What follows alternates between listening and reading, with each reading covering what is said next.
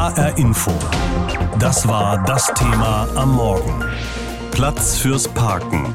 Grundrecht oder Luxus? Wenn Sie heute Morgen mal wieder nicht wissen, wo Sie Ihr Auto geparkt haben gestern Abend, Sie sind nicht allein. Man vergisst das ja leicht, wenn man so lange rumgekurvt ist. Aber wer sucht, der findet. Parken. Nur wo? Ein Problem in den Städten. Wer sucht, der findet immer seltener einen Platz. Und wenn? Die Suche dauert immer länger. Was tun dagegen? Soll man gar nicht mehr parken dürfen oder Parken viel teurer machen? Ein Thema, das auch Verkehrsplaner und Politiker aus Bund, Ländern und Städten in Berlin beschäftigt auf einer Fachtagung. Wir in H-Info fragen, wie sieht's aus in den hessischen Städten? Wie geht man hier das Parkproblem an? Und los geht's mit Stefanie Mosler mit einem Blick nach Bad Hersfeld. Stundenlanges Parkplatzsuchen gehört in Bad Hersfeld der Vergangenheit an, zumindest auf dem Markt, dem größten Parkplatz hier in der Innenstadt. Hier wurde 2018 ein 360-Grad-Display mit insgesamt vier Kameras installiert und die zeigen dem Autofahrer per Ampelprinzip an, wo noch ein freier Platz zu haben ist. Das geht auch schon ganz bequem von zu Hause aus. Über die Homepage der Stadt kann man schauen, wie voll die City ist. Das gilt übrigens auch für die freien Parkplätze in den Parkhäusern. Ein ziemlich ausgeklügeltes System, denn Bürgermeister Thomas Fehling ist auf dem besten Wege, die Festspielstadt auch zur Smart City zu machen. Steffi Mosler aus Bad Hersfeld. In Darmstadt sollen Autofahrer bald per Handy-App zu freien Parkplätzen in der Innenstadt gelotst werden. Dafür werden zunächst Parkhäuser und ausgewählte Stellflächen mit Sensoren ausgestattet. Die registrieren dann, wo gerade Parkplätze frei sind und die lassen sich dann übers Handy oder auch die Autonavigation in Echtzeit lokalisieren.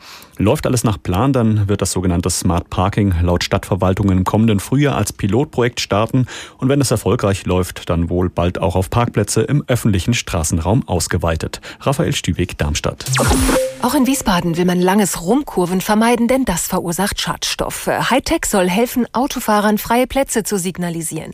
Die Stadt probiert gerade aus, wie das am besten geht. Zum Beispiel durch Laserscanner oder Sensoren, die man auf den Boden klebt.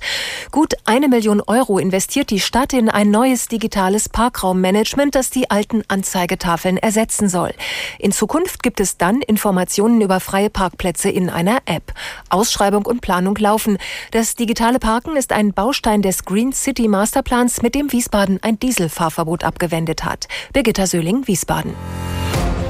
HR Info. Das war das Thema am Morgen. Platz fürs Parken. Grundrecht oder Luxus? Der Kampf um die Parkplätze wird heftiger, vor allem in Frankfurt, dort, wo viele Menschen eng zusammen wohnen, zusammen arbeiten. Frankfurt steht von mehreren Seiten unter Druck. Die Anwohner wollen in ihren Vierteln parken, aber auch wer shoppen will, möchte sein Auto abstellen. Und dann sind da noch die Leute, die wegen der Arbeit oder auf ein Bierchen kommen und auch parken wollen. Gleichzeitig sollen immer weniger Autos in die Stadt kommen. Denn die verpesten die Luft und parkende Autos fressen den Platz. Wie Frankfurt mit dem Thema Parken umgeht, dazu Herr Inforeporter Frank Angermund. Frankfurts Straßen sind jeden Tag zur Rush Hour voll, egal ob morgens oder abends. Tausende von Pendlern kommen täglich mit dem Auto aus dem Umland in die Stadt. Diese Autofahrer brauchen Parkplätze. Und wer keinen Firmenparkplatz hat, der stellt seinen Wagen am Straßenrand ab. Die Folge Parkplatzmangel. Hinzu kommt die Umweltbelastung durch Abgase. Die Stadt hat deshalb die Parkgebühren erhöht, sagt Verkehrsdezernent Klaus Österling von der SPD. Von 3 Euro pro Stunde auf 4 Euro pro Stunde in der Innenstadt und von 1,50 pro Stunde auf 2 Euro in den Außenbereichen. Das Ziel, durch die hohen Parkgebühren sollen Autofahrer abgeschreckt werden, in die Stadt zu fahren. Bei Autofahrern, Fußgängern und Radfahrern kommt die Erhöhung der Parkgebühren unterschiedlich gut an. Dass wir hier ein Parkproblem haben, ist ja offensichtlich. Wir sehen ja selbst, wir als Handwerker haben ein massives Problem. Aber ob der Preis wirklich abschreckt, mag ich bezweifeln. Man sollte die Stadt möglichst autofrei halten? Also ich glaube nicht, dass so viele Menschen sich daran dann halten. Also es, äh, hier wird auch ordentlich geparkt, mitten auf der Straße einfach. Frankfurt droht weiterhin ein Dieselfahrverbot. Deshalb macht die Stadt eine einfache Rechnung auf. Weniger Autos gleich weniger Umweltbelastungen. Doch zusammen mit der Parkgebührenerhöhung hat die Stadt auch das Handyparken eingeführt. Eine minutengenaue Abrechnung der Parkzeit ist per App möglich. Das wiederum klingt eher nach Anreiz in der Stadt zu parken als nach Abschreckung. Verkehrsdezernent Österling räumt ein. Wir werden jetzt weniger durch die Erhöhung der Parkgebühren, sondern äh, durch die ab äh, Anfang nächsten Jahres geplanten Ausweitung des bewirtschafteten Parkens und des Anwohnerparkens äh, in dem Bereich innerhalb des Alleenrings äh, natürlich insgesamt mehr Bereiche haben, wo äh, bewirtschaftet wird und dafür brauchen wir auch mehr Kontrollpersonal. Das bedeutet, dass 2020 in Frankfurter Stadtteilen in der Nähe der Innenstadt nur noch mit Parkschein oder Anwohnerparkausweis geparkt werden darf. Gestartet wird im Westend. Auch diese Idee kommt bei den Frankfurtern unterschiedlich an. Das ist für die stationären Händler eine Katastrophe, weil die Leute immer mehr im Online bestellen und nicht mehr in die Stadt gehen. Also die Stadt wird aussterben. Ja, es funktioniert bestimmt wie in Paris. Ja? Aber ich weiß nicht, ob es eine gute Sache ist für die Leute, die arbeiten. Aber Umwelt ist halt auch wichtig. Ja, ja wir nehmen ja auch Strafzettel in Kauf. Von daher. Auch das Anwohnerparken könnte nach einem Vorschlag von Bundesverkehrsminister Andreas Scheuer, CSU, bald teurer werden. Auch so will man Autos aus den Städten bekommen. Viele Verkehrspolitiker setzen darauf, dass der öffentliche Nahverkehr ausgebaut und mehr genutzt wird. Viele Pendler setzen dagegen seit Jahren auf Dauerparkplätze in Parkhäusern. Die Stadt Frankfurt hat deshalb die Preise Preise um 20 Prozent angehoben. Private Parkhausbetreiber bieten in Frankfurt weiterhin unterschiedliche Preise an. Ab einem Euro je Stunde aufsteigend. Bei einigen steigt der Preis, je voller das Parkhaus ist. Luxus, sagt der Berliner Verkehrsforscher Professor Andreas Knie. Mit ihm habe ich über Alternativen zum Parkplatznotstand in den Städten gesprochen. Sein Vorschlag lautet, ganz weg mit den parkenden Autos, damit wieder so viel Platz ist wie früher in der guten alten Zeit. Warum ein so radikaler Vorschlag? Wir haben gar nicht mehr genügend Platz. Und da muss man sich dran erinnern, dass wir bis 1966 das Parken im öffentlichen Raum praktisch verboten hatten. Denn man konnte ein Auto nur dann zulassen, wenn man auch einen privaten Stellplatz vorweisen konnte. Mhm. Und das war natürlich viel einfacher dann äh, auf öffentlichen Flächen dann alle Verkehrsmittel gut miteinander kombiniert auch den Raum zu ermöglichen. Und die Dominanz des Autos gab es erst eben in den letzten Jahrzehnten und die müssen wir wieder verändern. Aber 1966 war eine ganz andere Zeit, eine ziemlich immobile Zeit. Jetzt schlagen Sie vor, Parken 15 Euro am Tag, 5500 Euro im Jahr. Dürfen dann nur noch die Reichen parken und die Ärmeren müssen laufen?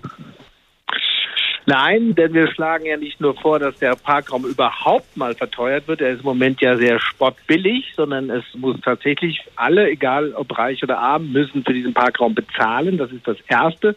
Dann in einem zweiten Schritt wird der Parkraum verknappt und im dritten Schritt wird er gänzlich für private Fahrzeuge und zwar unabhängig, ob ich Pendler bin, ob ich dort nur zu Besuch bin oder ob ich Anwohner bin, der wird einfach nicht mehr möglich, denn wir wollen ja nicht, dass private Autos zu 90 Prozent ihrer Zeit einfach stehen, sondern wir wollen ja, dass Menschen gerne weiter Auto fahren können, nur sie müssen kein privates dafür mehr nutzen, sondern sie nutzen dann natürlich die dann vermehrt verfügbar stehenden Carsharing-Autos, die dann wirklich nur slotweise genutzt werden und dann können wir viel, viel mehr Menschen auf weniger Flotten vereinen und haben dann für diese Menschen viel mehr Platz. Das heißt, Sie wollen den Menschen das private Auto verleiden in den Städten. Wenn ich Sie so richtig äh, höre, können Sie das denn überhaupt durchsetzen? Also sozusagen den Leuten vorschreiben, nein, steigt um im Autoland Deutschland, wo es ja nicht mal ein allgemeines Tempolimit auf den Autobahnen gibt. Wenn Sie den Leuten jetzt auch noch die Parkplätze wegnehmen wollen, da geht doch die Revolution los.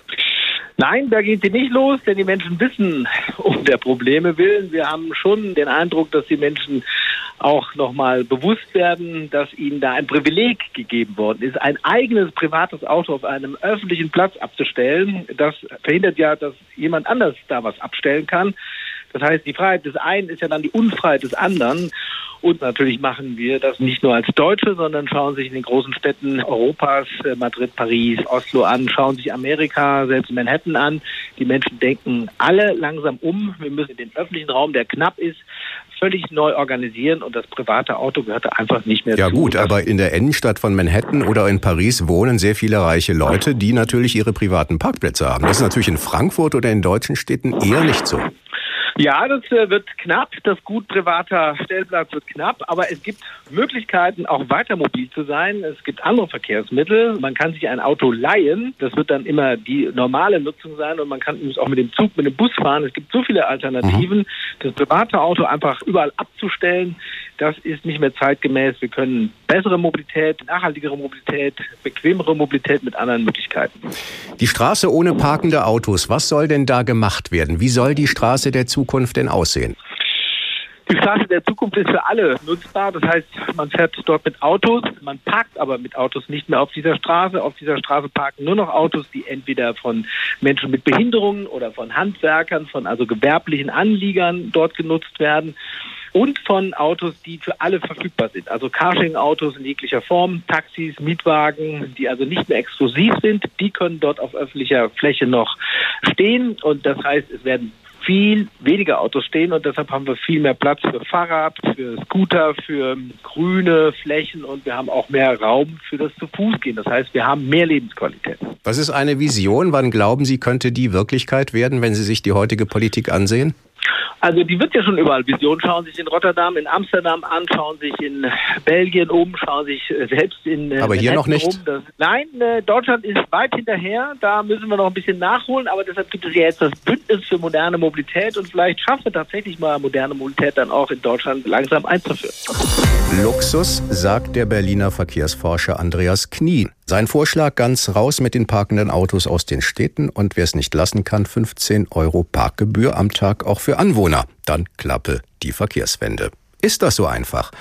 Darüber habe ich mit Herbert Engelmohr vom Automobilclub AVD gesprochen. Die parkenden Autos einfach aus den Straßen zwingen, um wieder Platz für anderes zu haben. Ist das so einfach? Ja, wenn es so einfach wäre. Also äh, da fehlt mir der Glaube, dass es da überhaupt einen Ansatz gibt, äh, rechtlich und vor allem tatsächlich. Also wo ansetzen? Wen will man da treffen? Man muss ja dann von vornherein festlegen, gehen die Straße, der und der Personenkreis und da fängt es an. Also das ist okay. letztendlich äh, eine politische Frage. Aber das kann man ja machen, wenn ja. man sagt, wir wollen diesen äh, zugeparkten Straßenraum nicht mehr, wir wollen damit was anderes machen. Das lässt sich ja entscheiden. Das lässt sich örtlich für bestimmte Personenkreise entscheiden. Also das heißt, äh, das ist eine beständige äh, Diskussion. Das lässt sich nie übers Knie brechen und lässt sich auch nicht ein für alle Mal und für alle Situationen entscheiden. Könnten Sie sich das aber vorstellen, wenn man sich mal ins Ausland äh, begibt, in Japan zum Beispiel, wer in den großen Städten keinen Privatparkplatz hat, der kann sein Auto noch nicht mal anmelden. Einfach auf der Straße parken geht also nicht. Also utopisch ist doch diese Idee nicht. Da ist aber das System darauf ausgerichtet. Also wenn Sie hier jetzt zum Beispiel Frankfurt nehmen, da hätten Sie ja schon das Problem, wenn Sie versuchen wollten, Autos aus der Stadt rauszubringen, äh, wo sollen die denn hin? Also die Leute haben die Autos ja noch oder auch weiterhin, zum Teil auch mangels Alternativen. Sie kommen von außen in die Stadt herein. Also man müsste hier den Verkehr auch anders organisieren. Aber da müsste man doch anfangen. Ja. Das kann man doch tun, indem man zum ja. Beispiel sagt, weg vom privaten Auto hin zum Leihwagen, zum Minibus und so weiter.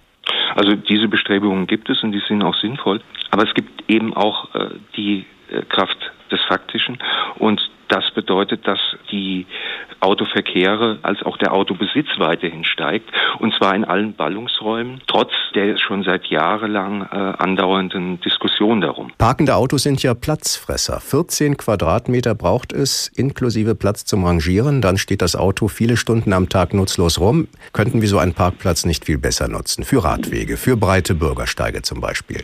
Also diese Diskussion wird in allen Städten geführt.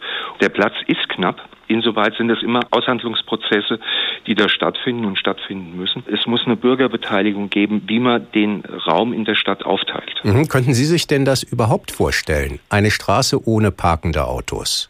Und vielleicht, ja, wer parken will, muss 15 Euro am Tag zahlen. Also da gibt es zum einen rechtliche äh, Begrenzungen und zum einen natürlich gibt es das. Also es gibt Fußgängerzonen, es gibt bestimmte Abschnitte, wo keine Fahrzeuge parken. Das, das gibt es schon. Mhm. Aber jetzt mal die ganz normale Wohnstraße, wo man rumfährt, einen Parkplatz sucht, da überhaupt keine Autos mehr. Können Sie sich das vorstellen als positive Vision? Da müssten die Anwohner mitspielen. Also das heißt, wenn die meisten Haushalte immer noch Fahrzeuge haben, würde es auch von deren Zustimmung letztendlich abhängen, ob man solche Maßnahmen durchziehen kann, ob man hier den Straßenraum auch neu aufteilen kann. Aber warum machen das andere Städte anders? Zum Beispiel Amsterdam, da müssen die Anwohner bis zu 535 Euro bezahlen, Stockholm bis zu 1200 Euro im Jahr. Warum soll das hier nicht politisch durchsetzbar sein? Das System äh, ist hier ganz einfach anders eingestellt.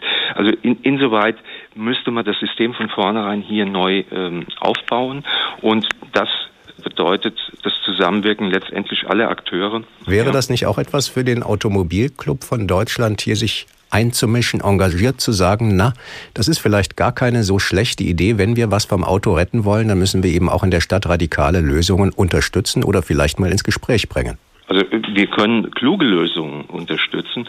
Also kleinere und punktuelle Abschnittssperrungen, wie zum Beispiel am Mainufer, verlagern nur Verkehre. Also da muss man schon sehr aufpassen, wo man ansetzt. Und wenn, dann müsste man Richtung Masterplan gehen für eine Kommune, für eine Region.